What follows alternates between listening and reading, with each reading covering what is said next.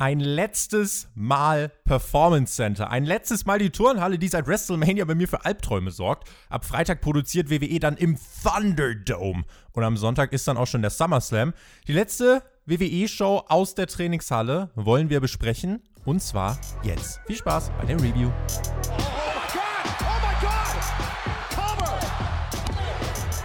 Ihr hört den Spotfight Podcast, den Wrestling Podcast mit Wrestlern, Journalisten und Experten.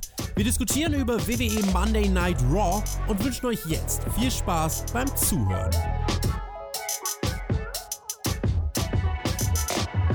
Nach Chris packen auch wir die Koffer. Der Björn hat gerade schon mal die ersten Kartons in seinem Triebfahrzeug verladen und dann rollen wir gleich los, würde ich sagen, auf die Road to SummerSlam. In der Nacht von Sonntag auf Montag ist es soweit. Vorher gibt es noch die NXT Takeover Review hier bei uns, die SummerSlam Preview am Samstag auf Patreon, AWs auch am Wochenende, SmackDown mit dem Thunderdome Debüt. Es passieren also richtig viele Dinge in der Welt des Pro Wrestlings und ihr erfahrt sie hier alle bei uns beim Spotfight Wrestling Podcast. Ihr und die Raw Review. Schön, dass ihr eingeschaltet habt.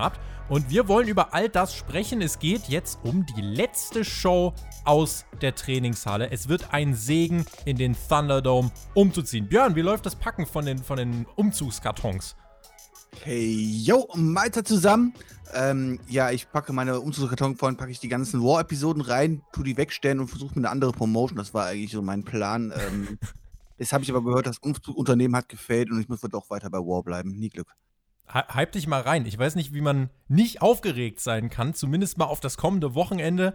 Ich werde ja vier Nächte, glaube ich, durchmachen. SmackDown werde ich mir live anschauen, dann Takeover, AW, SummerSlam und Raw. Voller Einsatz, aber nee, im Ernst, ich habe wirklich richtig Bock auf den Thunderdome.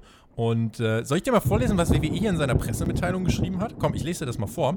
WWE hat geschrieben, der Thunderdome wird ich zitiere, ein State-of-the-Art-Set mit Videoleinwänden, Pyrotechnik, Lasern, innovativen Grafiken und Drohnenkameras, die das Erlebnis der WWE-Fans auf ein beispielloses und noch nie zuvor dagewesenes Level heben werden, Björn. Es werden Fans eingeblendet, so wie man das derzeit bei der NBA schon sehen kann. Jeder hat da seinen eigenen Sitz und wird mit wahrscheinlich 10 FPS zugeschaltet. Kevin Dunn, unser Lieblingsproducer, das ist der, der für die 100 Schnitte bei einem Move verantwortlich ist, der hat gesagt, WWE hat eine lange Geschichte mit der Produktion von großartigen Live-Spektakeln in Sport und Unterhaltung, doch nichts ist vergleichbar mit dem, was wir bei WWE Thunderdome entstehen lassen. Es wird größer werden als WrestleMania. Also fast so groß wie der Saudi Super Showdown. Ja, aber auch nur fast so groß, ne? Also größer geht's ja nicht mehr. Ähm, ja, diese Pressemitteilung macht eigentlich alles das wahr, wovor ich große Angst vor habe, nämlich vor einer riesengroßen Überproduktion vom Allerfeinsten. Und das zu einer wöchentlichen Show. Also, wenn wir jetzt darüber reden, dass wir jetzt hier immer bessere Entrance kriegen als bei WrestleMania und Co. und alles drum und dran, ja. Und Pyro und dann haben wir die Fans dazu Laser. geschaltet, die, wo ich mich frage, wie sie das technisch immer noch umsetzen wollen, dass das zumindest irgendwie von den Fanreaktionen passt, weil ich meine, wir kennen alle das Internet auf dieser ganzen Welt halt so, ja. Also wenn da jetzt ein Cover kommt und da kommt ein Nearfall, ich meine, bis die Fans dann reagieren, ist doch ähm, Delay und Co. Ich habe keine Ahnung, wie das funktionieren wird.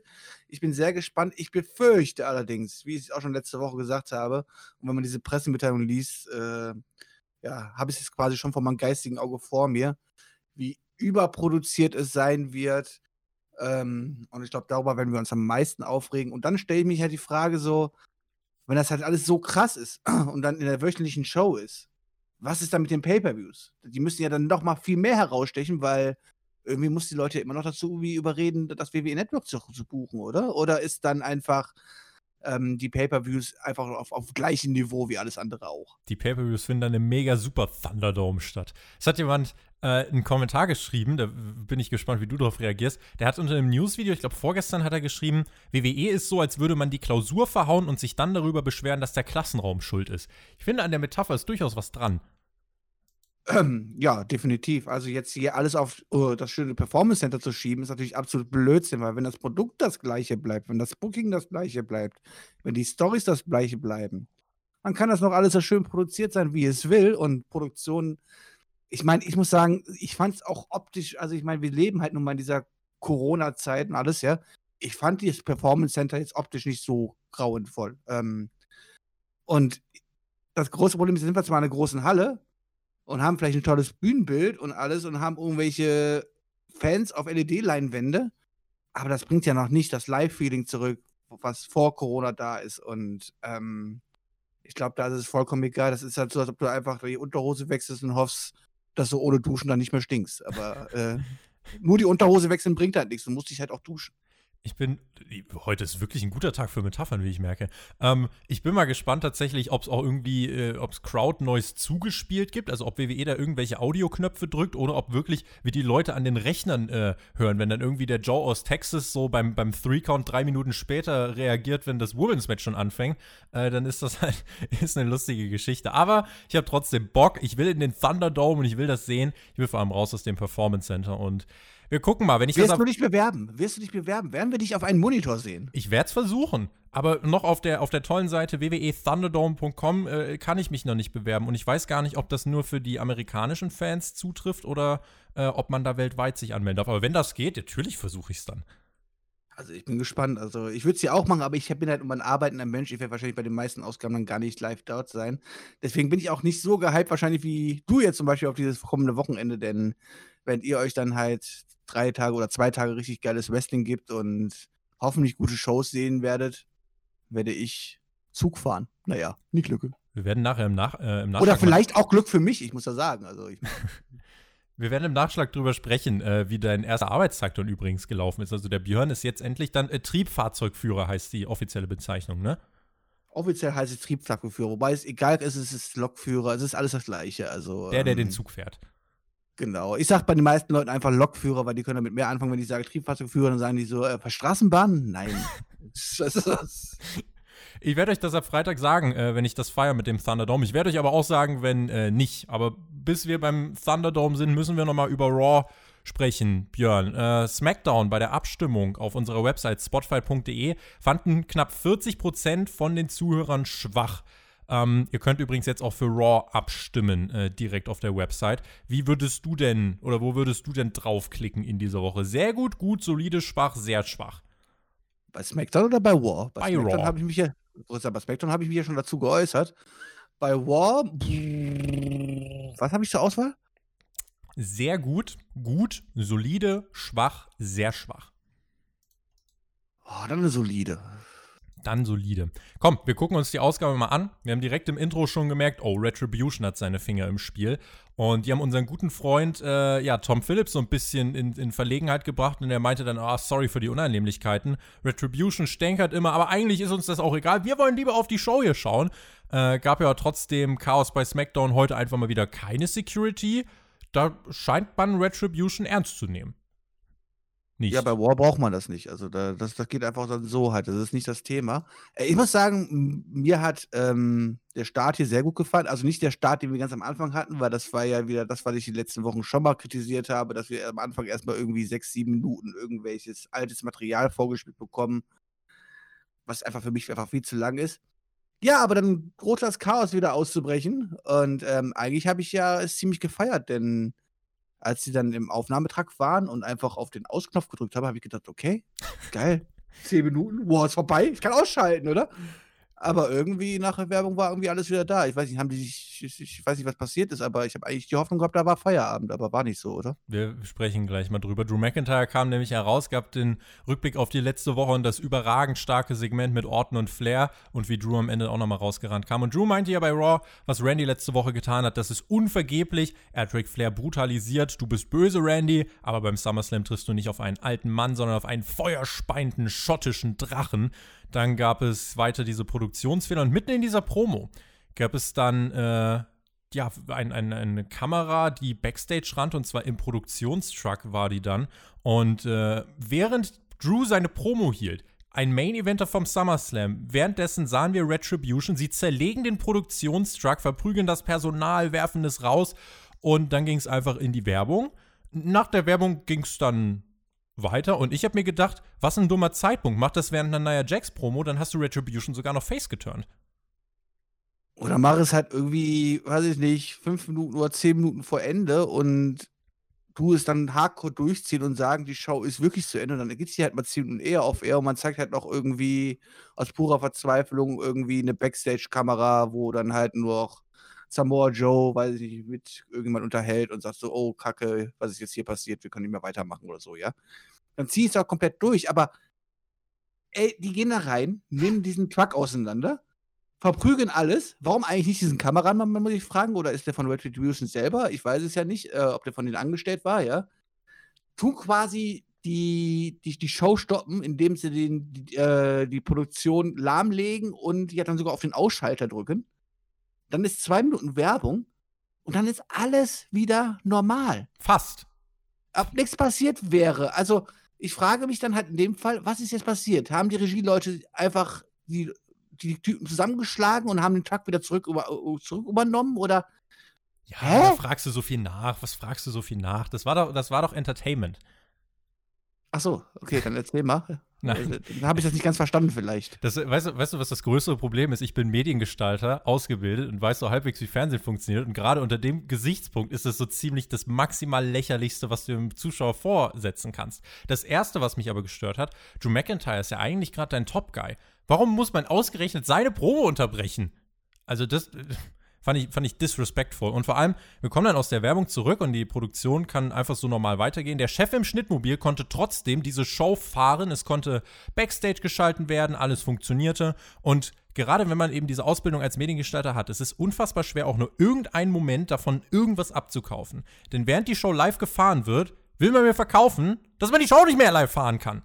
Es tut mir leid, aber das ist schwierig als, als gut zu bezeichnen für mich. Und wenn du sowas machen willst, ich bin da absolut bei dir, gern am Ende der Show. Und dann ohne Witz, mach das 15 Minuten vor Ende der Show, dann machst du irgendwie, äh, blendest du WWE Instagram Live ein und, und äh, bringst da irgendwie so ein Instagram-Layer und äh, sagst dann irgendwie hier, wie Backstage die Interviewerin rumleucht, äh, rumläuft, Licht ist aus und so geht Raw off Air. Und dann hast du einen Cliffhanger für diese Show, der Sinn ergibt, auch mit Retribution. Aber das am Anfang der Show zu machen, auch wie man es dann in der Show weiter verkauft hat, es ergibt halt leider wirklich überhaupt gar keinen Sinn. Nee, überhaupt nicht. Und ich meine, wir haben jetzt diese tolle Möglichkeit. Mhm. Ich meine, wir wollen ja irgendwie das Stable auch overbringen und bis jetzt haben sie einen Molotov-Cocktail geschmissen, eine Scheibe eingeschlagen und ein Auto umgeworfen, ja? Und ein bisschen Ringseile zerschnitten. Wir gehen doch, wir verlassen doch mit der heutigen Show das Performance Center und gehen in eine neue Halle. Brennt's nieder. Erzähl das doch erst vorher gar nicht macht das im Hintergrund klar, dass die Leute das durch, durch, durch, durch, Twitter und Co. kriegen, ist ja die eine oder andere Sache, ja, aber bewerb ist das gar nicht in eine Show, dass nächste Woche schon in die nächste neue Halle gegangen wird und so. Und lass sie doch am Ende einfach alles zerlegen und dann nimm doch mal ein bisschen Videoproduktion in der Hand und fackel das Gebäude ab. Ich meine, das wäre nicht das erste Gebäude, was abfackelt bei der WWE, ja? Also. Kann man ja ähm, mit Effekten man, machen. Ja. Das kann man auch gerne machen und dann kann man äh, schön die Woche aufziehen, so, okay, wir müssen uns eine neue Halle suchen und wir bauen hier auf, machen alles schöner, besser, toller und sowas halt so, wir lassen uns nicht unterkriegen, keine Ahnung. Aber dann nutzt doch die Gelegenheit, die sich gerade einfach, ja, die einfach zum Greifen nahe ist. Ähm, nee, tatsächlich macht man es einfach so unlogisch, wie es nur geht. Man macht es hier am Anfang der Show. Wie gesagt, also ich brauche kein Medienproduzent zu sein, um einfach denken, so, mal, wollen die mich das verarschen? Die haben doch eben alles da kaputt gemacht, was für die Produktion quasi verantwortlich ist und zwei Minuten nach der Werbung ist einfach alles so, als ob nichts gewesen wäre. Das ist halt so lieblos und schlecht, dass ich am liebsten kotzen würde. Wir waren dann backstage mit ein paar Geeks von Raw. Drew McIntyre kam dazu und Titus O'Neill fragte, wie geht's Ric Flair? Und Drew meinte, äh, ist schon alles in Ordnung, aber mir gefällt es nicht, wenn jemand in unseren Garten kommt. Wir müssen uns zusammenschließen. Dann kam Seth Rollins herein, klatschte und meinte, Retribution ist ein Problem, aber wir haben doch einen Messiah, der hier alle anführen kann. Drew meinte, keiner hat dich seit fünf Jahren respektiert, das wird sich auch nicht ändern. Und Seth gab dann äh, ernsthaft mit seiner Niederlage gegen Drew McIntyre nach WrestleMania an und meinte, wer war denn der Erste, der dir gelehrt hat, ein Champion zu sein? Es gibt Gerüchte, dass Rey Mysterio heute hier sein wird und äh, ja, die standen da alle, während wahrscheinlich immer noch Retribution irgendwo rumstreunte, das interessierte die aber nicht. Äh, das war irgendwie auch sehr merkwürdig, Björn.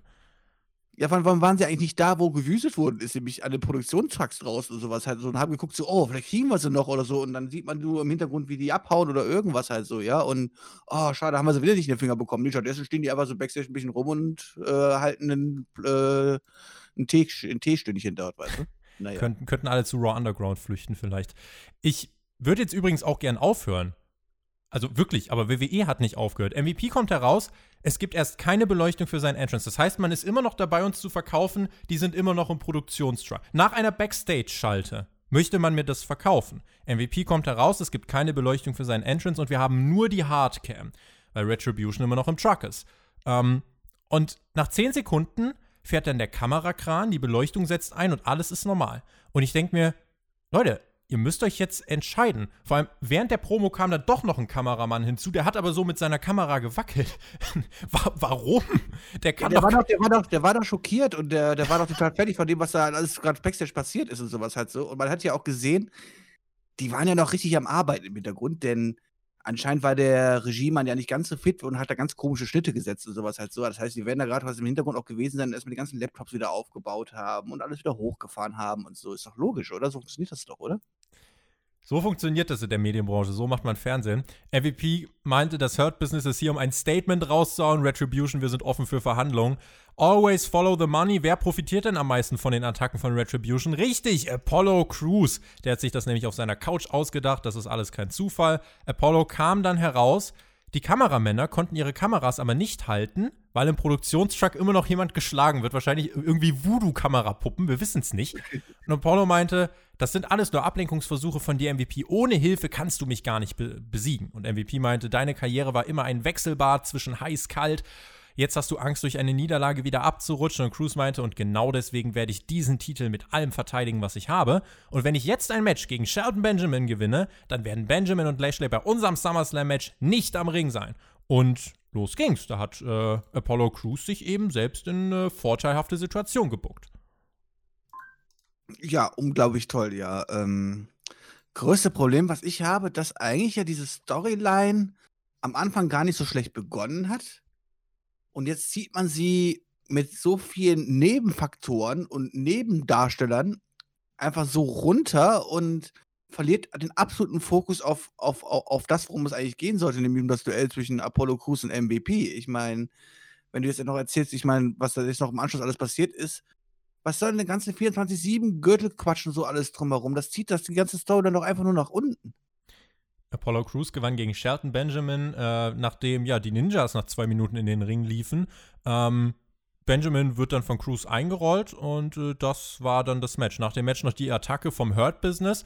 Ricochet, Mustafa Ali und Cedric Alexander machen den Safety Faces mit vier Leuten.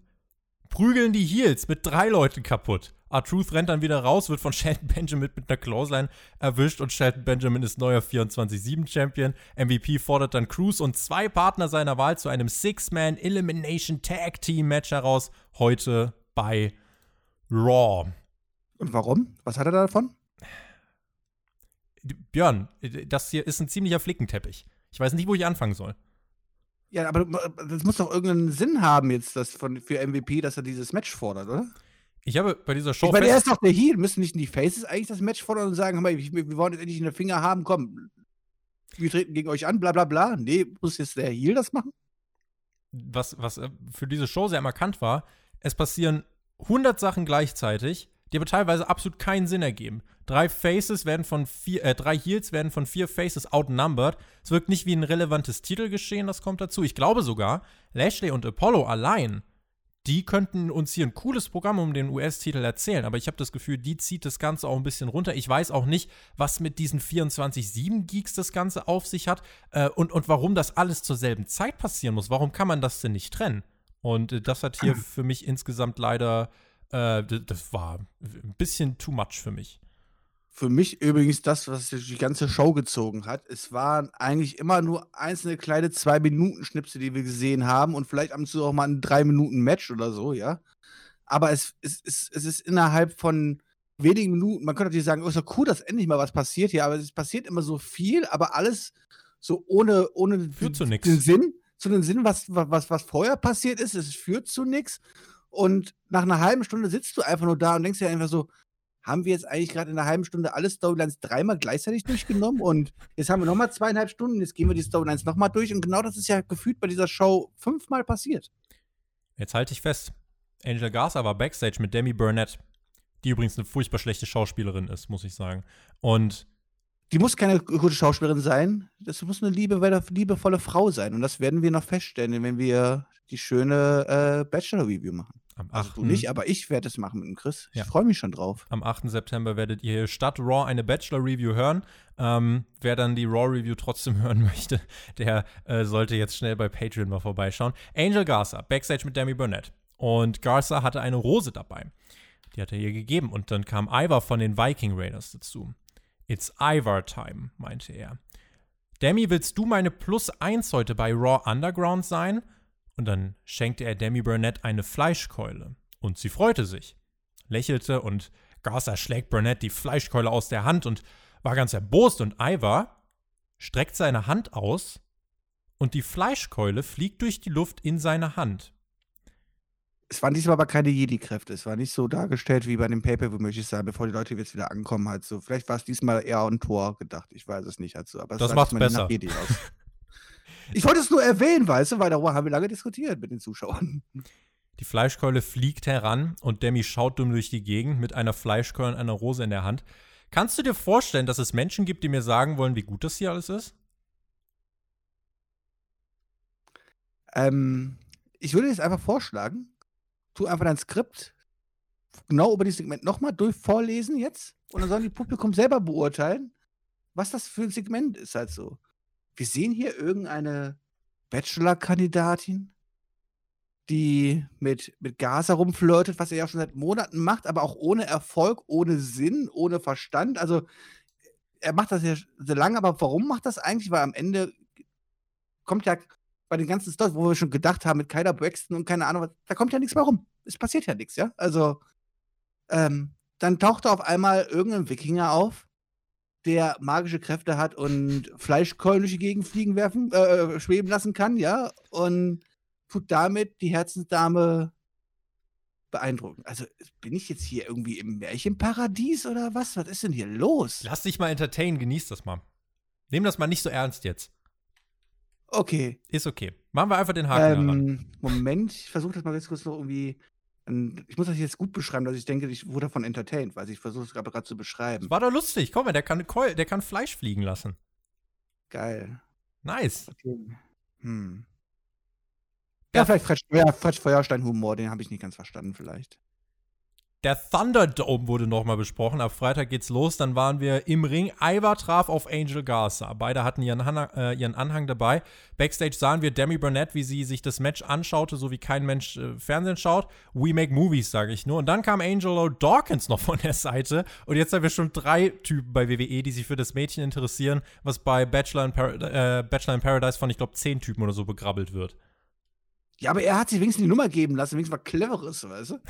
Nicht so dumm wie die anderen beiden. Ich glaube, Superspreader heißt sowas heutzutage, aber anderer Kontext. Ähm, das, das Match, was wir äh, übrigens gesehen haben, Angel Garza gegen Ivar, nachdem das erste Match nach äh, 2 Minuten und 9 Sekunden vorbei war, dauerte dieses Match hier 3 Minuten und 51 Sekunden. Ivar, ja, verliert eigentlich aus eigener Dummheit, weil er sich ablenken lässt. Äh, Angel Garza mit einem Dropkick an den Kopf. Und wisst ihr, was das Skurrile ist? Zu diesem Zeitpunkt waren knapp 45 Minuten dieser Show vorbei und wir haben 5 Minuten Wrestling gesehen. Es, äh, ja, und Ivar kommt, 45, 45 Minuten Show, 5 Minuten Wrestling zusammengezählt in zwei Matches und beide mit Fuck-Finishes. ja, aber äh, ist ja, aber ist ja lustig gewesen. Also, ich meine, Ivar kann ja immer noch Fleisch fliegen lassen. Also auch wenn er verliert. Okay, aber warum kann er jetzt eigentlich nicht seine Gegner einfach durch die Gegend werfen, ja, fliegen lassen und so, weißt du? Das wäre doch cool, so. Ja, das ist aber nicht so lustig. Darauf kommt es auch gar nicht so an. Achso, okay. Samoa Joe sprach nach dem Match mit Selina Vega und meinte, ja, wir finden gerade raus, was das mit Retribution zu tun hat. Und da wurden stundenlang Videos angeschaut von Videoaufnahmen. Es gibt eine geheime Aufnahme. Ich glaube, das wird euch interessieren. Und dann war wieder Werbung. Also Samoa Joe droht Selina Vega an, möglicherweise die Vergiftung aufzulösen. Denn dass Vega hinter Retribution steckte, das habe ich zu dem Zeitpunkt mal ausgeschlossen. Echt? Warum? Also mittlerweile sehe ich, also ich meine, erst Apollo Crews, vielleicht Vega, vielleicht, vielleicht, mal gucken, vielleicht gehöre ich auch zu Drew McIntyre oder so. Und der ist gar nicht das Babyface, was wir alle denken. Warten wir es doch mal ab. Was glaubt ihr? Wer steckt hinter Retribution? Schreibt es uns jetzt in die Kommentare. Wer ist der Anführer von Retribution? Ich Den- weiß es. Papa Schlumpf. Papa Schlumpf. Ja. Hier, hier habt ihr es zuerst gehört.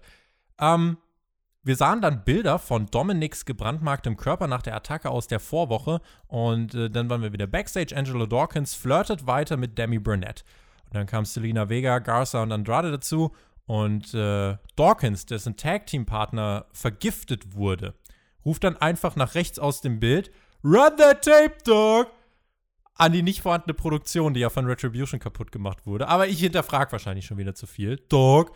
Und dann sahen wir eigentlich nur den Rücken von Selena Vega, aber sie hat da irgendwie am Becher vom Montesfort rumgegrabbelt. Und äh, was, was sagt der Sherlock-Jobber dazu? Ist sie damit jetzt überführt? Hallo, sie hat doch gesagt, sie war das nicht. Und dann steht hier Aussage gegen Aussage und dann muss man erstmal äh, noch weiter jetzt hier forschen. Ähm, natürlich war sie es. Aber die Frage ist, warum?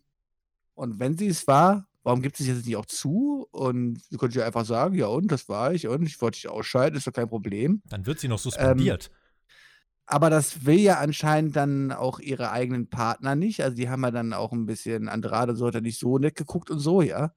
Ähm, naja, schauen wir mal, wo es hinführt. Aber ich glaube nicht, dass die WWE sich da schon sehr viel Gedanken gemacht hat und gedacht so, okay, come on, wir haben schon vor vier Wochen gedacht, wir werden damit Selina Vega und die Jungs trennen und die Babyface turnen oder irgendwas. Ich glaube nicht, dass da irgendwas groß passiert. Diese Fehde war dann übrigens nachher für das Main Event Match bei dieser Show verantwortlich. Das möchte ich auch noch mal so reinwerfen, aber sprechen wir später drüber. Der lustige Dawkins wurde dann böse und meinte, sowas macht ihr nicht. My brother wants the smoke. Und dann kam Montez Ford von rechts ins Bild direkt auf Garza und Andrade zu. Äh, die waren aber trotzdem völlig überrascht und der Brawl dauerte dann schlagfertige fünf Sekunden und dann war das Segment auch schon wieder vorbei. Ja, Punkt. So Chaos kreiert, aber mir persönlich fehlt echt so ein bisschen also ich, ich habe das geschaut und, und es, es, es, war mir fast egal eigentlich. Ja, weil es halt auch mit so vielen anderen Sachen gleichzeitig vermischt wird und du erstmal quasi bei jedem Segment überlegen musst, okay, welche Storyline wollen wir denn jetzt hier gerade weiterführen? Und dann kommt auf einmal Montes Ford für drei Sekunden ins Bild gesprungen und so, ich bin wieder da. Und ähm, ja, das war's. Ähm, naja, wir haben ihn dann nachher nochmal gesehen.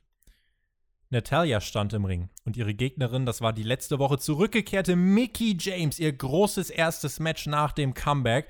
Lana war auch am Ring und machte Fotos von Mickey James und mitten im Match kam dann Seth Rollins heraus mit Murphy. Und während das Match läuft, äh, hätte da irgendwie eine Diskussion mit, mit Samoa Joe, von wegen, woher hast du denn die Info, dass Mysterio heute hier sein soll und so weiter. Das Match im Ring juckte kein. Es passierten wieder 150 Sachen auf einmal. Es bestand aber kein Zusammenhang. Mickey James wurde aus dem Ring geworfen. und, dann, und dann lag sie außerhalb des Rings und wurde Tot. ausgezählt und das Match war vorbei. Was, über, was, Björn, über was sprechen wir denn hier? Jetzt müssen wir mal überlegen, äh, letzte Woche noch, weißt du, oh, Mickey James, oh, ist ja eigentlich eine ganz gute Wrestlerin und dann kommt sie zurück und will ins Titelgeschehen eingreifen, das hat sie ja quasi so groß gesagt, bla bla, ja. Und eine Woche später hat sie ein Match gegen Natalia, was sie nicht nur sang- und klanglos total deprimierend verliert, indem sie da aus dem Ring geworfen wird und es nicht schafft, bis 10 wieder in den Ring zu krabbeln, ja. Äh, ganz, ganz große zukünftige Championess. Ähm, nein, es wird auch noch einfach komplett so gezeigt haben, also es ist eigentlich vollkommen egal, was die Mädels da machen. Das ist ja keine Sau. Wir haben eh mit denen nichts vor oder so schicken wir mal lieber Seth Rollins raus, der kann sich dann ein bisschen Kaffeeklatsch halten mit Samoa Joe. Was als Segment ja gar nicht schlecht war, aber tut es doch nicht in das Match mit den Mädels reinpacken. Macht es doch sortiert nacheinander und nimm erstmal den Mädels das Spotlight nicht. Und was ist das denn für eine Darstellung von jemandem, der gerade wieder frisch zurückgekommen ist, wie Mickey James halt so, weißt du, so, ja, die WWE hätte quasi nicht besser ausdrücken können als, aber Jungs, es ist es ist eh vollkommen egal. Ich brauche euch für Mickey James gar nicht zu interessieren, weil wir tun es ja auch nicht. Was ein Veteran. Ich habe gerade überlegt, was würde Jonathan jetzt sagen. Es war doch ein guter Aufbausieg für Natalia. Was? Sie hat gewonnen. Man, man pusht hm. das neue Team von Natalia und Lana. Das ist doch, das ist doch aber gut. Naja, naja.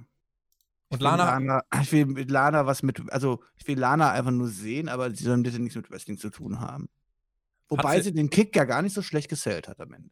Sie, genau, also Lana bekam dann noch einen Kick von Mickey James ab. Äh, das war dann aber eigentlich auch, wie du es gerade schon gesagt hast, egal, denn Seth Rollins hielt dann eine Promo gegen Samoa Joe. Äh, jetzt dann plötzlich auch mit Mikrofon und meint, äh, wenn Mysterio oder Dominic heute hier auftauchen würden, dann würde es keiner von beiden mehr zum SummerSlam schaffen. Das waren die 200 Segmente, Björn.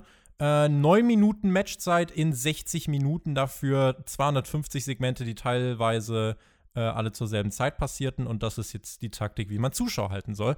Ähm, Eine Frage habe ich aber jetzt dazu noch. Bitte ähm, gerne. Ich meine, Warlands kommt da raus und so, man möchte ja damit quasi verkaufen, dass er schon sehr besorgt darüber ist, dass Rey Mysterio da sein könnte und er sowas wie Angst hat, ja? mhm. Warum? Warum? Er hat doch Rey Mysterio seit Monaten komplett im Griff. Er hat ihm sogar ein Auge rausgerissen quasi und sein Sohn hat er auch komplett im Griff und letzte Woche noch verprügelt. Und ich meine, bis jetzt musst du doch Wallace gar nicht groß leiden oder irgendwas. Wovor hat der Mann denn Angst? Björn, das ist alles. Okay, ich meine, der Mann hat Angst vor Clowns, das wissen wir. Und deswegen sitzt er ab und zu mal Ringseil und heult. Aber warum hat er denn vor Rey Mysterio Angst? Oder hat er einfach Angst vor Masken? Hat er eine Maskenphobie? Das Ist ist, das Still Lies Wallace Geschichte? das ist alles fürs Greater Good. Verstehst du es nicht? Noch nicht. Alles fürs Greater Good.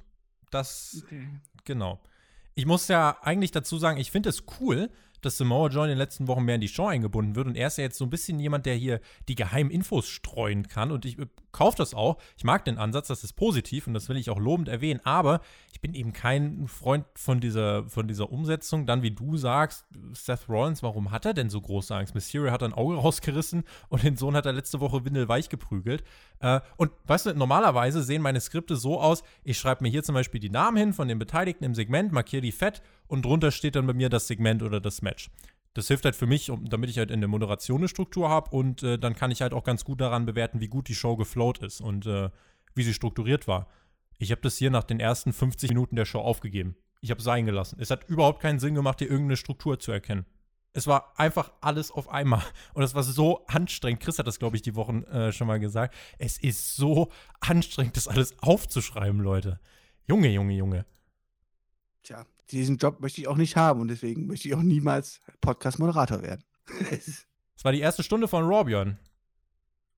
ja, und es hat sich angefühlt wie drei Warshows gleichzeitig.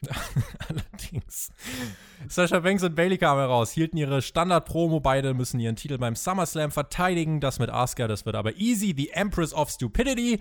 Es gibt äh, keine Chance, dass Asuka uns beide in einer Nacht besiegen kann. Und Bailey wird zuerst beim SummerSlam gegen Asuka antreten. Dann wird gefeiert bis Payback, wo die beiden ihre Tag-Team-Titel verteidigen. Fragt sich natürlich, wer sind diejenigen, die gegen uns verlieren werden. Dann kam Shayna Baszler heraus, sprach natürlich nicht über ihren Raw Underground-Auftritt, weil warum auch. Und Shayna meinte, sie wird die nächste Herausforderin auf den Raw-Teil nach dem SummerSlam. Dann kam auch noch Asuka heraus, schrie ein bisschen auf Japanisch rum. Muri, Muri, Muri und meinte dann zu Shayna, du musst erst mit mir kämpfen und dann gegen mich. Und Björn, endlich bekamen wir unser erstes langes, gutes Pro-Wrestling-Match bei dieser Show. Zwölf Minuten hat es gedauert. Bailey und Banks gegen Asuka und Baszler. Und wie man es bei den Namen erwarten kann, dieses Match fand ich wirklich gut. Mit meilenweiten Abstand für mich bisher das Highlight der Show. Zwischendurch tauchte die eigentlich suspendierte Nia Jax auf und brawlte sich mit Shayna Baszler, sodass Asuka eine Zeit lang auf sich selbst gestellt war. Shayna Baszler kam dann aber irgendwann wieder zurück. Alle bekamen dann Spotlight. In der Schlussphase gab es viele Nearfalls. Nach dem Bailey to Belly auch nochmal ein Kickout von Baszler. Carry Fooder Klatsch gegen Bailey, unterbrochen von Sasha Banks. Ich weiß noch, da gab es mal bei Raw eine Zeit lang äh, zwei Wochen Disqualifikation für. Asuka schmiss dann Banks aus dem Ring, nahm sie außerhalb in den Asuka-Log, im Baszler, äh, im Ring Baszler mit dem Carry Fooder Klatsch und dem Sieg. Ein, wie ich fand, starkes Match. Ähm, aber mit der Frage am Ende, warum hat Baszler dann nicht einfach bei SmackDown diese Battle Royale gewonnen? Dann hätten wir jetzt zwei starke Challenger für den SummerSlam. Ja, hätten wir. Erstmal möchte ich zu den Segment mit Sascha und äh, Bailey kommen. Ähm, die Storyline, die man uns erzählt, ja. Also vor zwei Wochen oder war es letzte Woche, ich weiß es nicht, als Steph dann gesagt hat, dass sie, ja, äh, vor zwei Wochen war es gewesen, ne? Dass Das- die beiden ja tatsächlich ein Match beschreiten müssen beim SummerSlam und ihre Gürtel verteidigen müssen. Ja.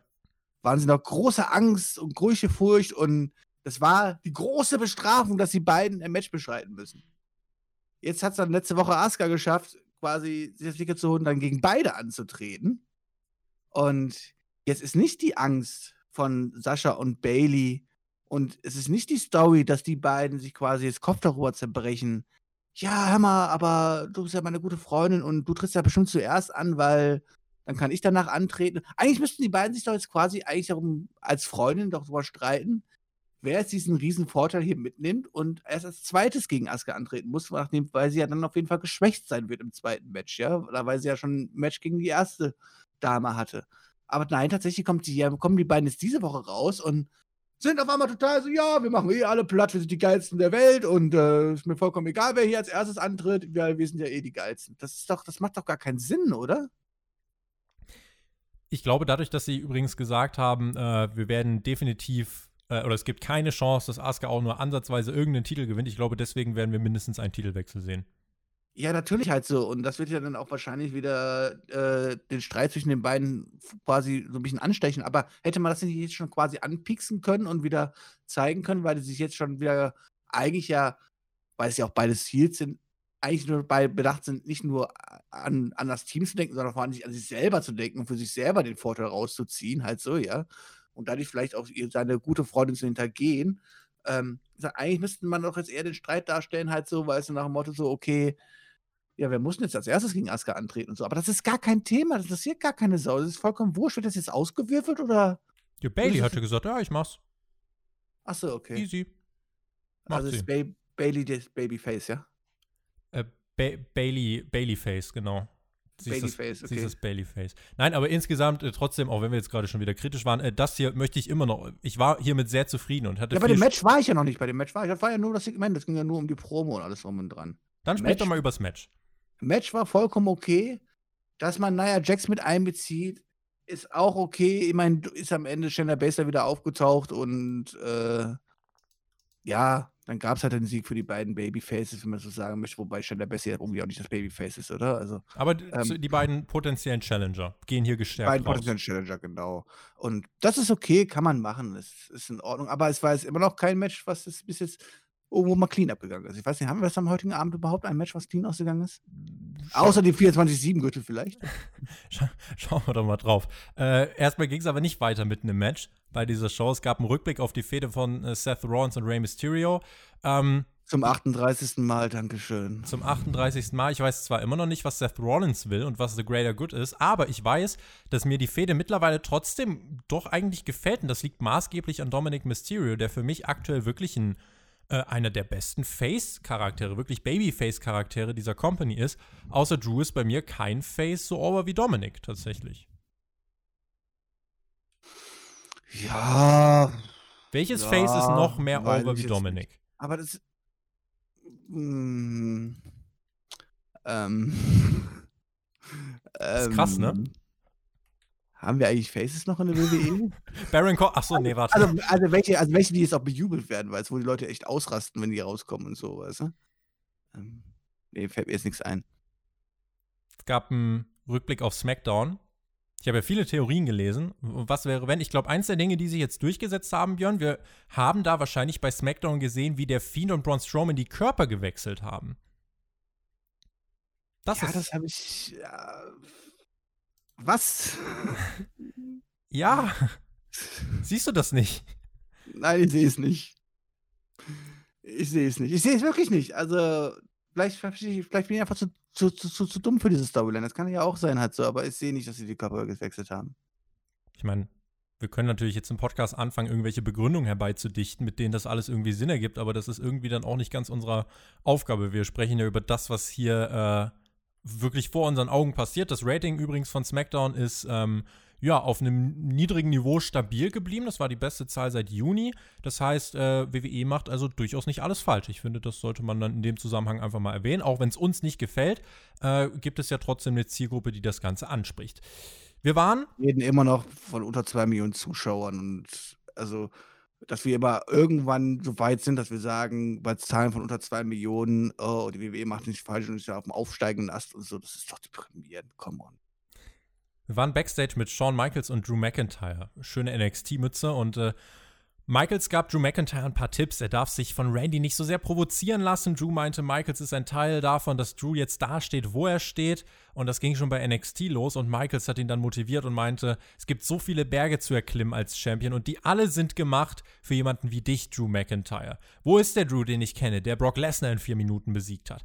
Du hast dir das alles verdient und beim SummerSlam zeigst du das auch. Ich fand, das war ein sehr gutes Backstage-Segment. Es passieren nicht 100 Dinge gleichzeitig. Es ist ein gutes Segment, in dem Charaktere Profil bekommen. Shawn Michaels kannst du genauso gern einsetzen. McIntyre ist top. Deswegen Daumen hoch von mir.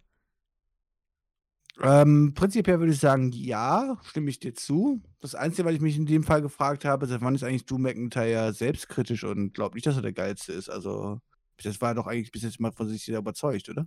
Ich glaube, Randy Ortons äh, Pfad der Zerstörung reißt ihn so ein bisschen mit runter. Drew denkt sich, ich bin doch das Aushängeschild hier bei Raw und trotzdem passiert hier so viel Chaos.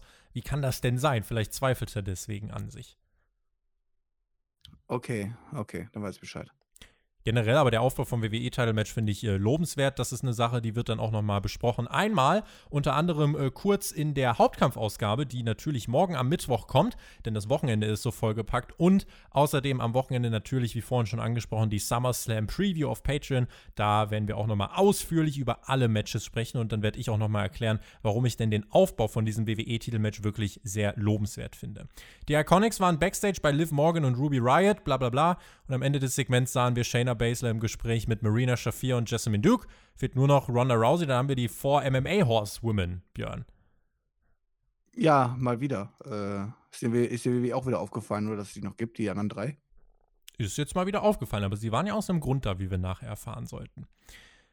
Es gibt einen Rückblick. Die Company die von der Gruppe attackiert wird und deren Live-Produktion, die Millionen von TV-Geldern sichert, abgeschnitten wurde. Diese Company zeigte einen Rückblick auf die Gruppierung, die ihre TV-Gelder versuchte kaputt zu machen, indem sie die Produktion versuchten zu unterbrechen. Äh, das heißt, man hat quasi im Schnittmobil, also das Ding, was Retribution zerlegt hat, da hat man demnach noch dieses kurze Videopaket zurechtgeschnitten, wo unter anderem auch der Rückblick auf die Attacke heute mit drin war. Es, äh, Oder also, es gibt bestimmt. Es macht, es so unglaubwürdig einfach. Aber wie du schon selber sagst, dass die WWE das überhaupt erwähnt, weil es eigentlich müsste man ja sagen, okay, wir wollen, wir wollen die Eindrücke ja quasi so gut, so gut wie möglich quasi einfach außen halten und es quasi gar nicht nach außen präsentieren, dass hier irgendwas Schlimmes passiert oder sowas. Und nein, tatsächlich wird ja dafür mehr oder weniger noch Werbung gemacht. Das ist halt so dämlich, halt so. Das ist halt so unglaubwürdig. Es gibt sicher Leute, die das abkaufen, aber ich fasse mir echt nur an den Kopf und frage mich, warum, warum denkt denn da keiner auch nur ansatzweise mit? Also wirklich so gar nicht. Das, du kannst doch den Produktionstruck kaputt machen und dann aus dem Produktionstruck, wo diese ganze Sendung entsteht, irgendwelche äh, Highlight-Clips von dieser Show noch senden. Es ist, ähm, naja, gut. Aber wir denken wahrscheinlich wieder ein bisschen zu viel nach einfach. Ruby Riot gegen Peyton Royce. Oh, boy, oh boy. Es gab eine, äh, in diesem Match, was drei Minuten ging, gab es eine Kollision zwischen Ruby Riot und Liv Morgan, ausgelöst von Billy Kay. Und so gewann nach drei Minuten dann Peyton Royce nach dem Déjà-vu. Und Liv Morgan hat dann so ein bisschen, ah, die war so ein bisschen sauer und, und, und äh, hat dann so ein bisschen Ruby böse angeschaut und dachte, was, was soll das hier eigentlich? Und dann auf dem großen Bildschirm bei der Entrance Stage lief die Wiederholung. Und Liv Morgan sieht, Ruby Riot kann nichts dafür. Und Sie ignoriert es und ist trotzdem weiter sauer.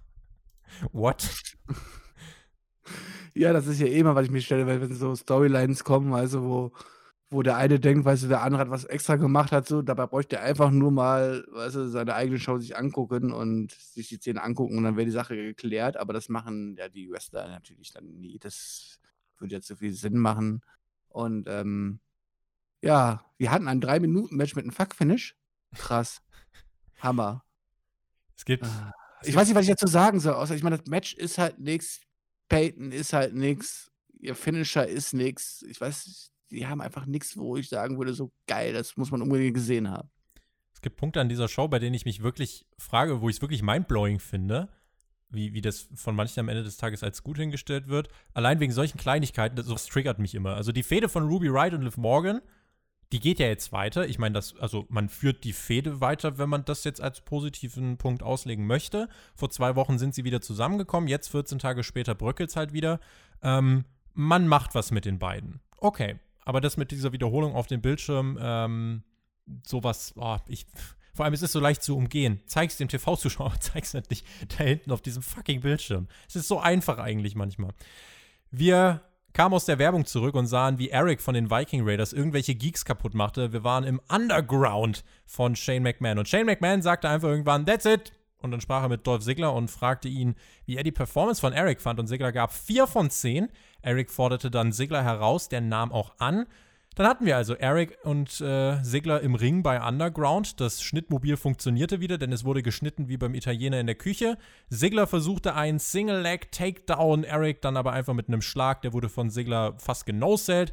Eric erneuter Takedown-Versuch, Sigler mit dem Sleeper-Hold äh, und dann Sigler mit einem Stich ins Auge von Eric. Shane McMahon erkennt das an, sagt, oh, that was rough erklärt Sigler dann zum Sieger nach der unfairen Attacke, die er auch selbst ansprach. Eric warf dann Sigler nach dem Match in die Geeks außerhalb des Rings. Und. Moment. Und Yoda, Yoda ist auch direkt hinterhergesprungen. Und äh, ja, das war in dieser Woche das, was wir bei Raw Underground gesehen haben. Es gab ja einiges an, an Heat für Chris und für dich. Ähm, wie, wie, konntet ihr das nach einer Woche nur so verurteilen? Wartet das Ganze doch mal zwei, drei Wochen ab. Jetzt haben wir das Ganze drei Wochen gesehen, Björn. Was ist jetzt dein Urteil darüber? Ja, wenn das eine eigene Sendung wäre, die man vielleicht einmal die Woche die halbe, eine halbe Stunde macht mit komplett anderen Charakteren, was nichts mit dem Wrestling-Produkt zu tun hat, um vielleicht was die WWE glaubt, den einen oder anderen mit brutaleren Sachen oder was zurückgewinnen zu können. Ich bin ja eigentlich auch ein Freund von e der Darstellung von echten Fights und sowas halt so. Ich mag sowas ja eigentlich, ja. Ja, würde ich da vielleicht sagen, sonst ja von mir aus machen, weißt du, dann müssen wir uns das nicht, die Leute, die es geben, die da Bock drauf haben, ich würde mir das natürlich ersparen, halt so, ja. Ähm, gut ist. Das Problem ist, dieses Produkt, in diesem Produkt, macht das eigene Produkt einfach lächerlich. Und das siehst du ja auch, wenn einfach hier einen Dolph Ziggler, einen Eric antreten gegeneinander, ja. Und dann auf einmal anfangen, sich die Scheiße aus dem Leib zu prügeln, ja.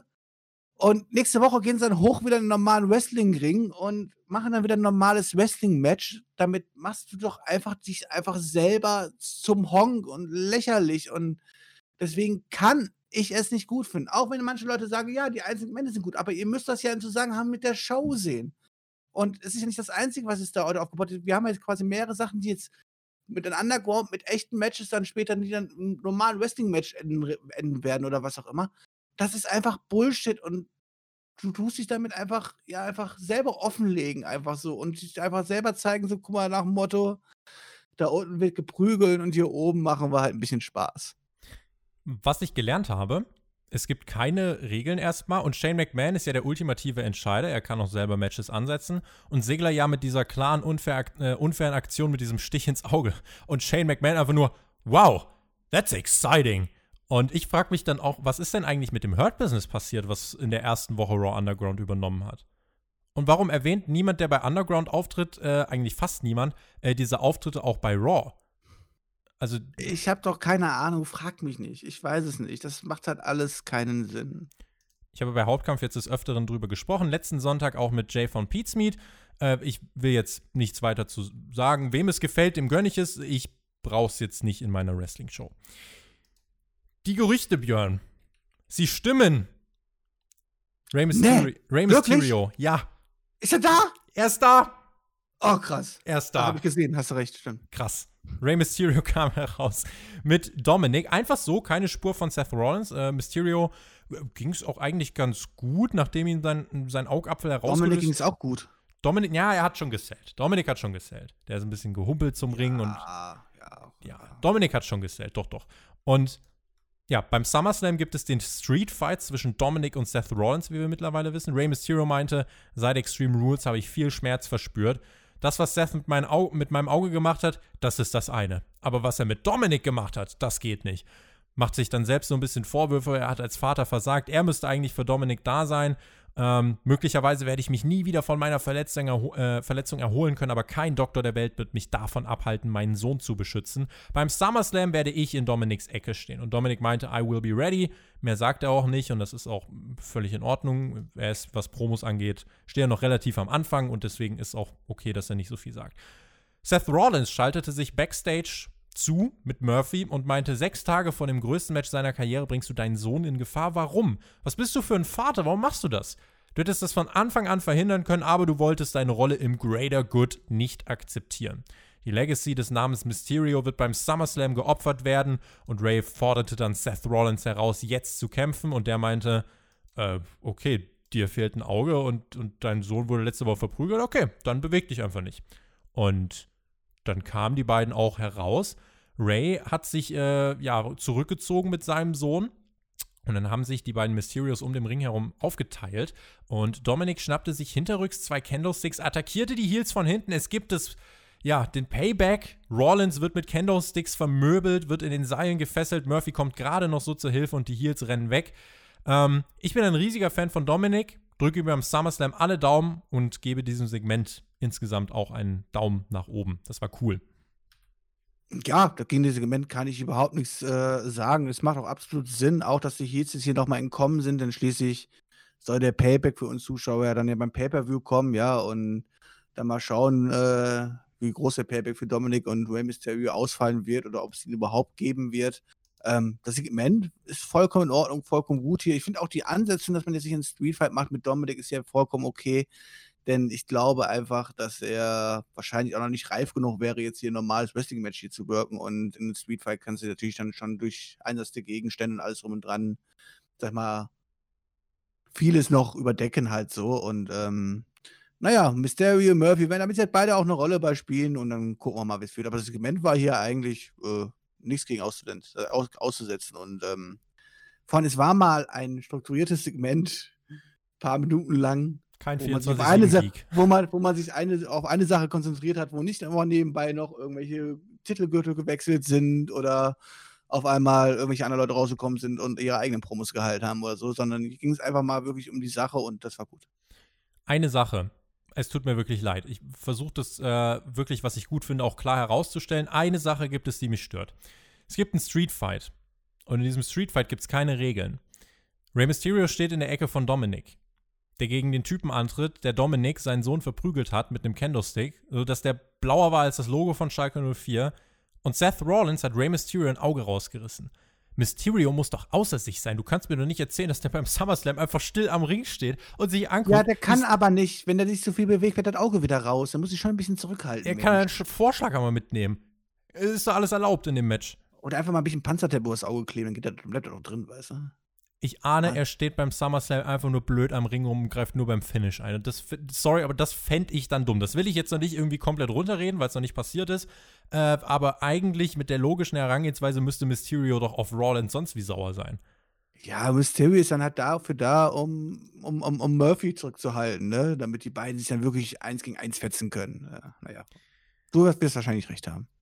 Nach der Werbung waren wir wieder bei Raw Underground. Arturo Ruas gegen Riddick Moss. McMahon kom kommentierte das Ganze mit einem ständigen Oh, oh, oh, oh, oh, oh. Es wurde dann ein bisschen geboxt und getreten im überproduzierten Rahmen. Takedown von Ruas, Moss kontert nochmal. Die Matches waren, glaube ich, insgesamt so alle 30, 40 Sekunden lang, ein bisschen länger. Moss dann mit einem Kneebar, beide rollten aus dem Ring, plätteten irgendwelche random Geeks und Shane McMahon meint, that's it. Who's next? Who's next? That was sick, man. Who's next? Leute, was ist denn sick daran? Zwei Leute rollen aus dem Ring. Ich habe keine Ahnung, ich weiß es nicht. Sick. Einzige, was ich mich frage, halt so, wenn du die Leute, die Darstellung der Leute im War Underground anguckst, ne? Also wenn, die werden ja alle dargestellt, ob das alles Tiere wären, ja? Und das schafft man mit den Schnitten und so auch gar nicht so schlecht halt so, ja? Jetzt stell dir mal gegen vor, es wird auf einmal die Antifa da reinmarschiert kommen. Das, ey, die, und dann stell die beiden mal gegenüber halt so. Das, das ist doch. Jetzt weißt du, warum die Antifa niemals bei Underground eingreifen wird, weil die würden einfach so auf die Fresse kriegen. Leute, will mir ernsthaft jemand erzählen, dass das cool ist?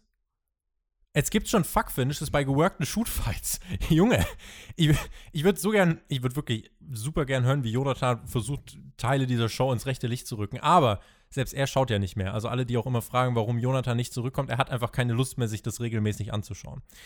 Und Shane McMahon feiert hier unfaire Aktion und wenn ein Kampf ohne Sieger außerhalb des Rings ausgeht und sagt einfach nur, wow, that's sick, who's next? Äh, ja. Ich werde auch selbstverständlich wieder für diese Review ähm, kritisiert werden. Wie kann ich das nur schlecht reden? Äh, aber weißt du, woran ich Ja, erkenne? mir macht da nichts raus, weil ich, ich, solange ich dir zustimme, ist ja alles okay halt so, weißt du? Und wenn ihr dann sagt, halt so, Tobi ist halt ein AEW-Fanboy, dann bin ich das auch, anscheinend. Obwohl ich ja kein AEW gucke, aber Weißt, weißt, du, weißt du, woran ich erkenne, dass jemand WWE-Fan ist? Der argumentiert genauso wie WWE. Das heißt, man fragt sich, woran könnte es liegen, dass Tobi die ganze Zeit so schlecht über WWE spricht und dass er, dass er auf Twitter immer diese schlechten Ratings postet. Der muss WWE-Hater sein. Oder äh, es liegt an AW. Ja, ganz genau. Aber habt ihr schon mal eine Sekunde drüber nachgedacht? Eine. Dass ich so über die Show spreche, weil sie vielleicht einfach nicht gut ist? Ist vielleicht, könnte ein Ansatzpunkt sein. Könnte. Muss nicht, aber könnte.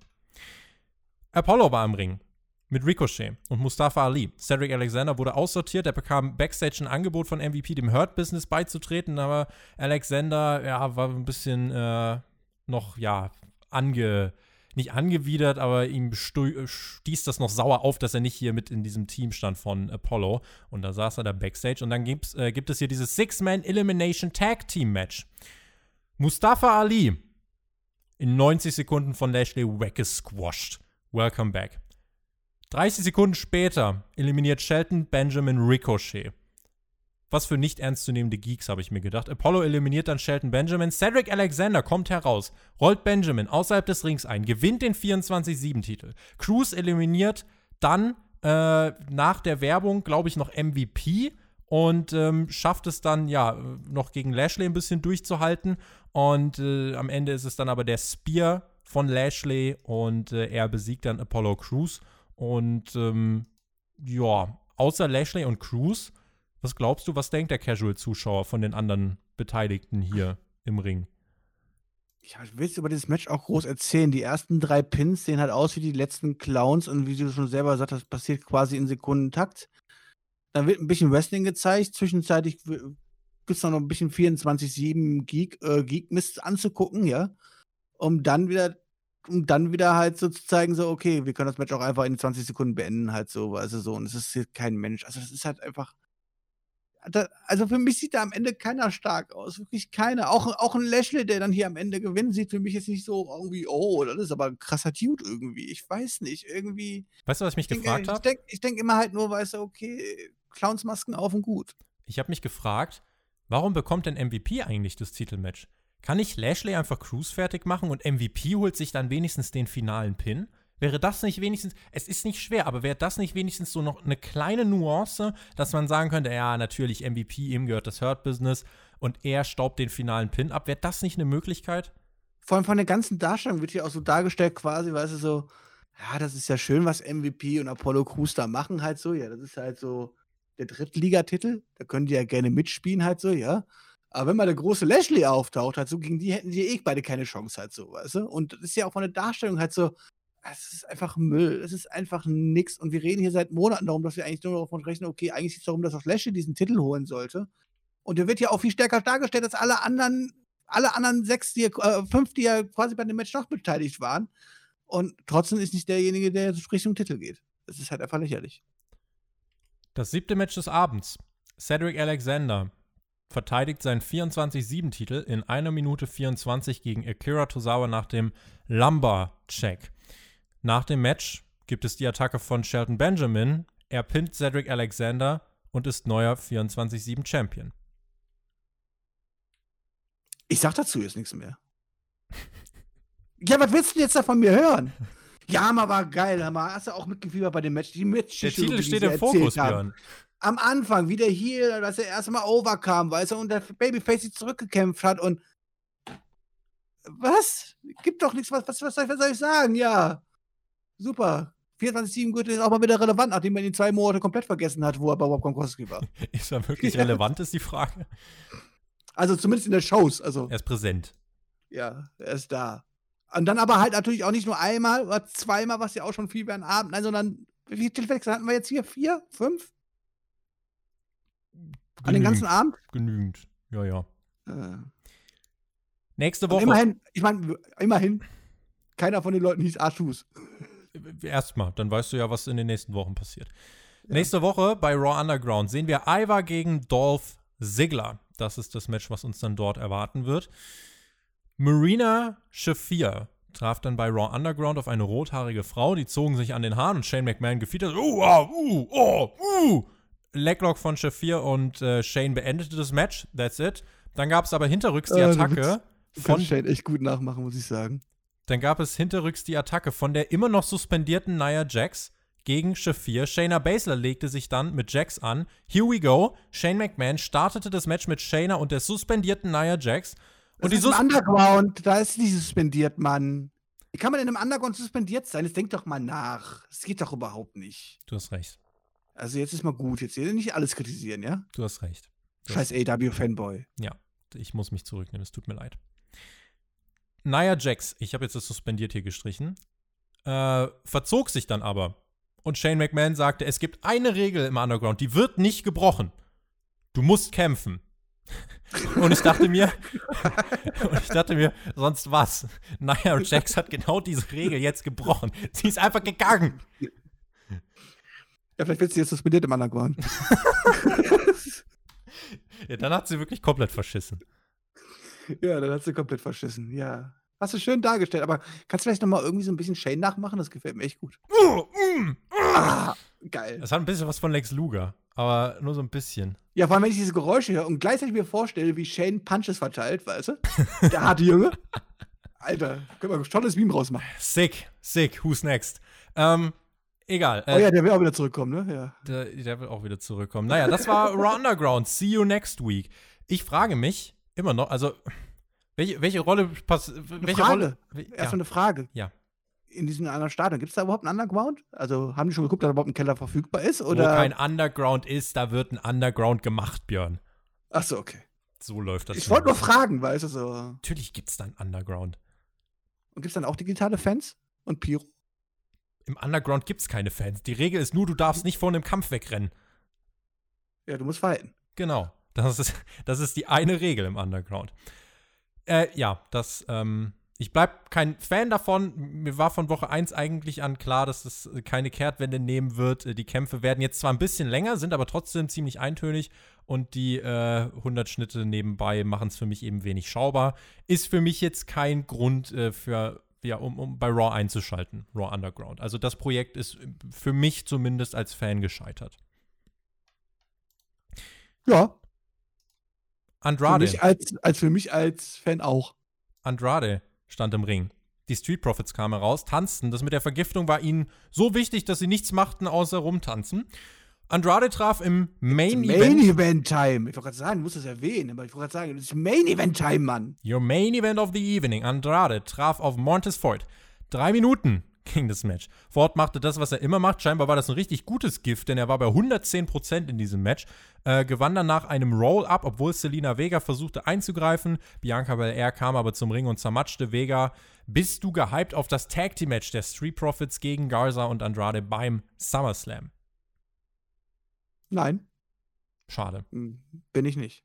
Ich möchte nur mal feststellen, du guckst über zweieinhalb Stunden War, hast zwischenzeitlich zehn Minuten Wrestling bekommen bei den Mädels.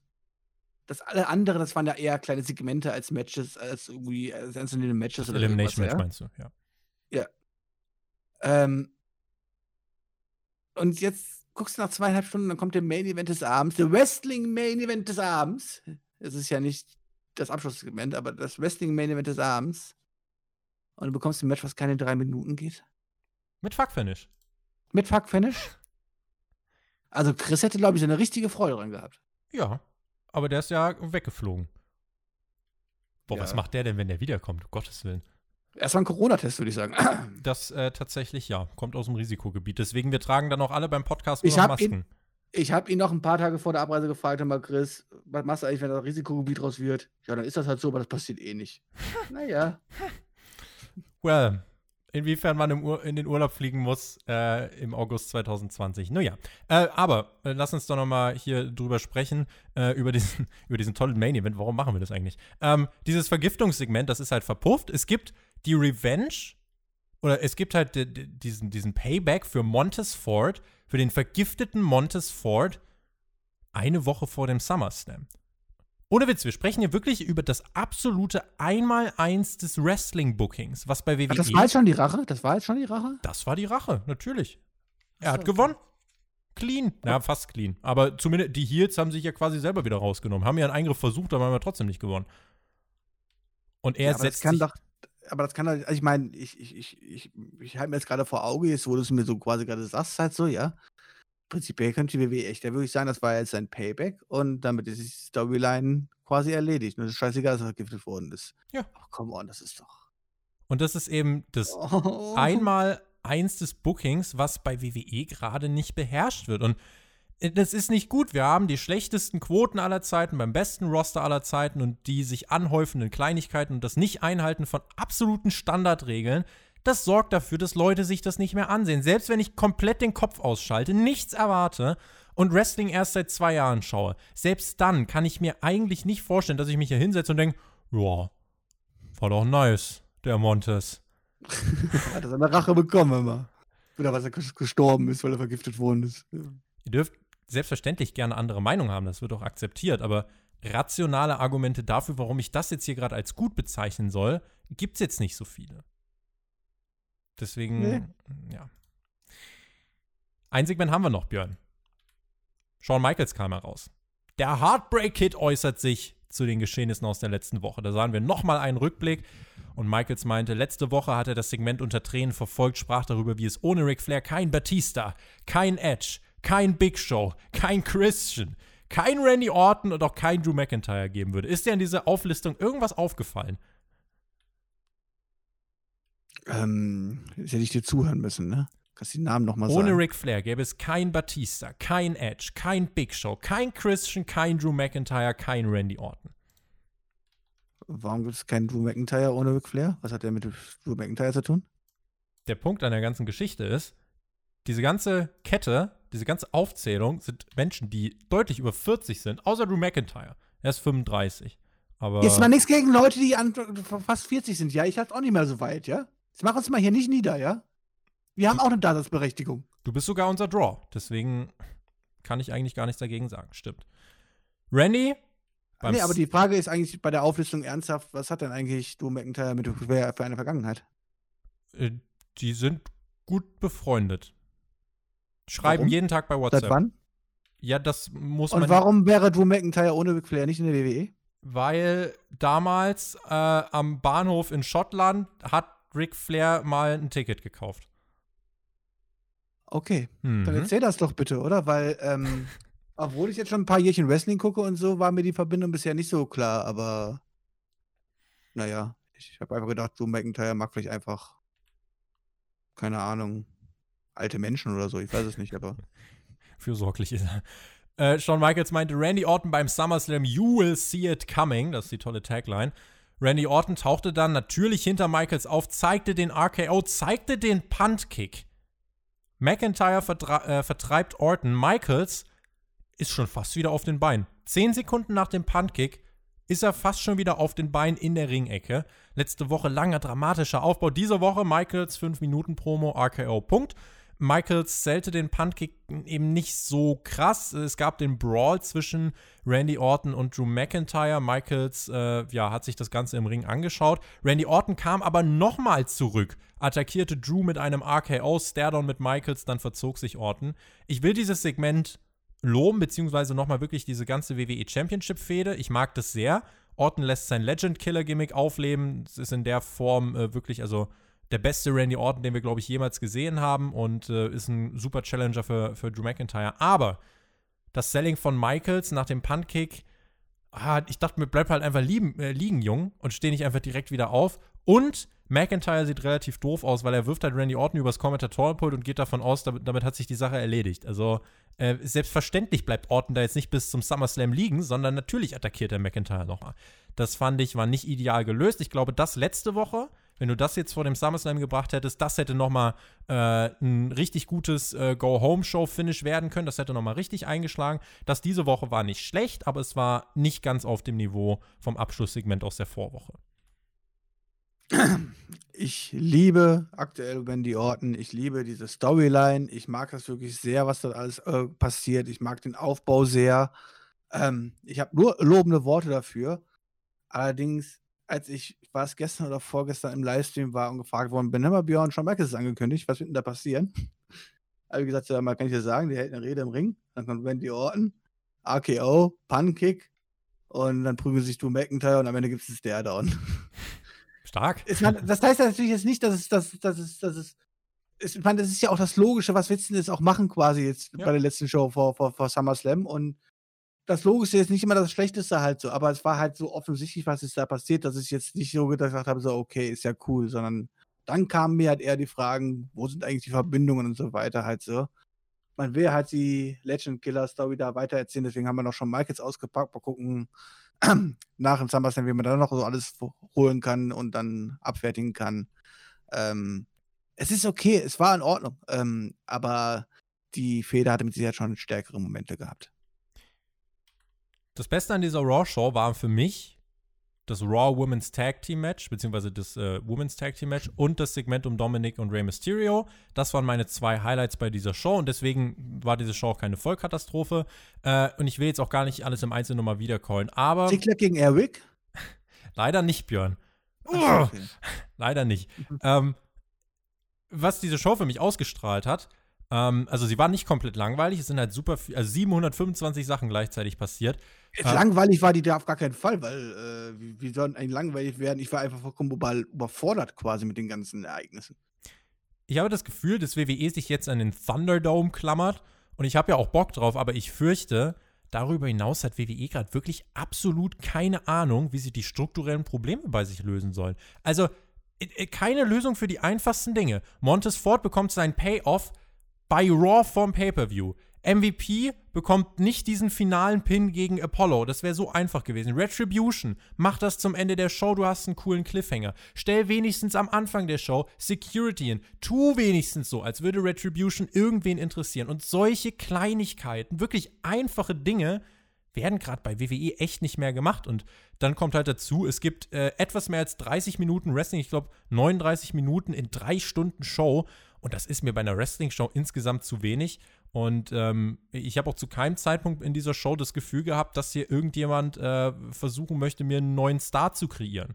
Also die Top Guys heißen gerade für mich Randy Orton, äh, Drew McIntyre und dann die zweite Riege ist die Fehde mit Mysterio und Rollins.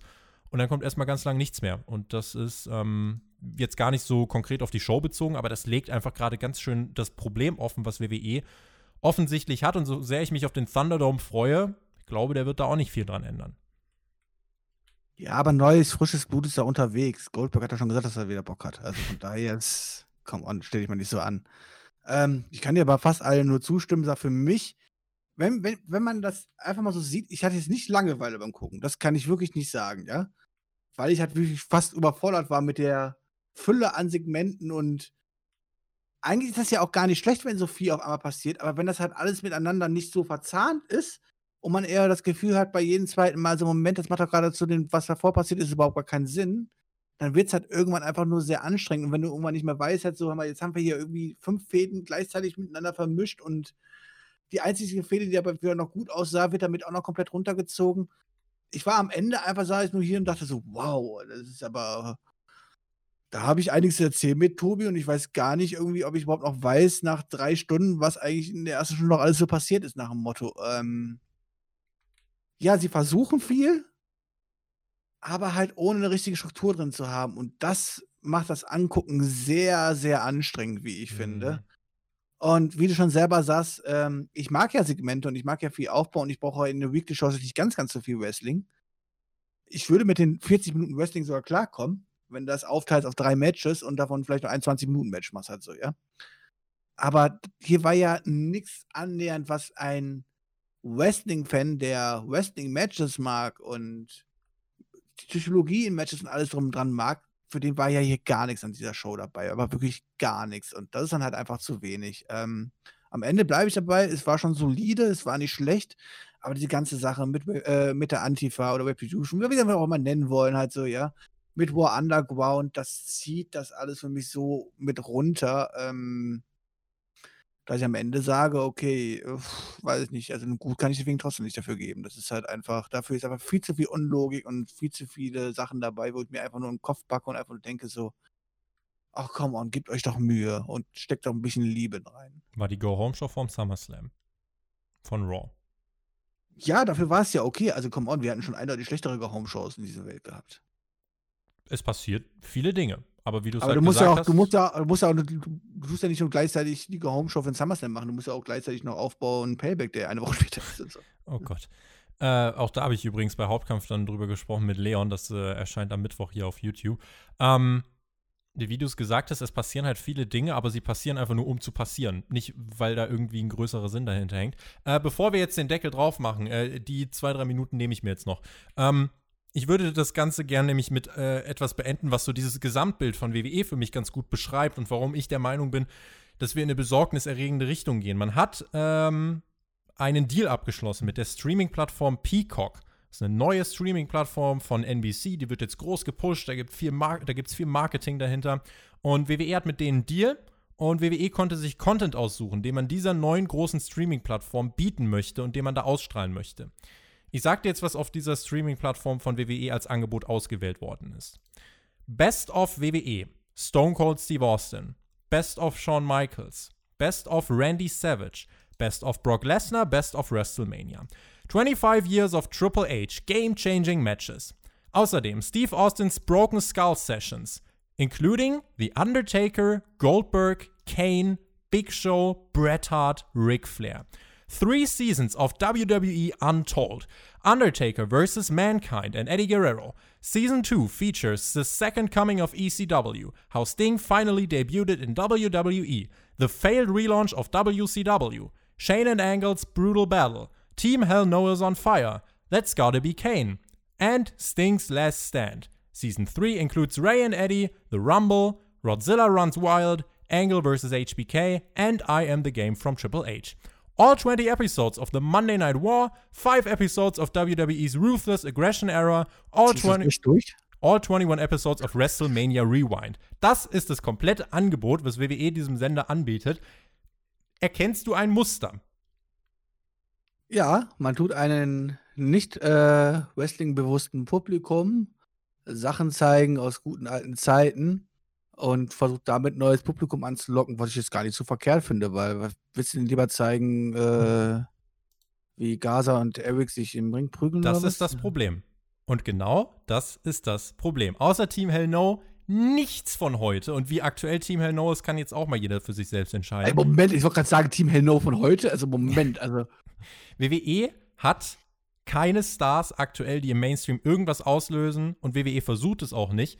Und ich finde, diese Auflistung ist, ähm, klar kannst du ein paar alte Sachen bringen. ich finde es Aber vollkommen okay. Also ich muss das sagen, das ist, ich meine, es geht ja jetzt hier darum, äh, quasi ein Publikum, was mit Wrestling nichts zu tun hat, erstmal Wrestling überhaupt nahe zu bringen. Und dann mit solchen großen Stories und großen Namen zu kommen und sowas, so fände ich jetzt erstmal so als Highlight-Dinger, die man jetzt mal vorsetzt, vollkommen in Ordnung.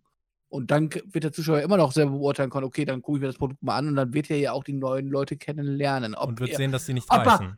ob er, ob er dann natürlich dran bleibt, ist natürlich eine ganz andere Frage. Das halt ist ja aber die. Aufgabe. Aber, aber das ist nicht das Problem bei der Auswahl von dem, was jetzt da zur Verfügung gestellt wird. Also das sehe ich jetzt gar nicht kritisch, muss ich sagen. Also, Gerade wenn du dann siehst, wie Goldberg irgendwie den Fiend in drei Minuten wegsquasht bei Best of Goldberg, äh, ich finde, dass diese Auflistung ein eigentlich das massive Problem von WWE auf den Punkt bringt. Man hat im Moment keine Stars, die man im Mainstream ansatzweise fortsetzen kann.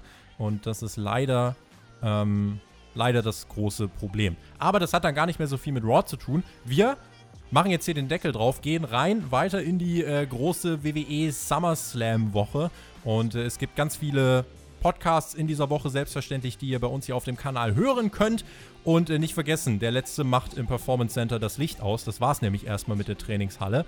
Wir verabschieden uns. Björn, du hast die Schlussworte. Schreibt uns, wie ihr diese Show fandet. Stimmt ab auf spotfight.de. Und äh, wenn ihr uns weiter zuhören wollt, der Björn und ich, wir sprechen jetzt gleich noch im Nachschlag. Genießt Wrestling, Leute. Macht's gut. Auf Wiedersehen. Tschüss. Reingehauen.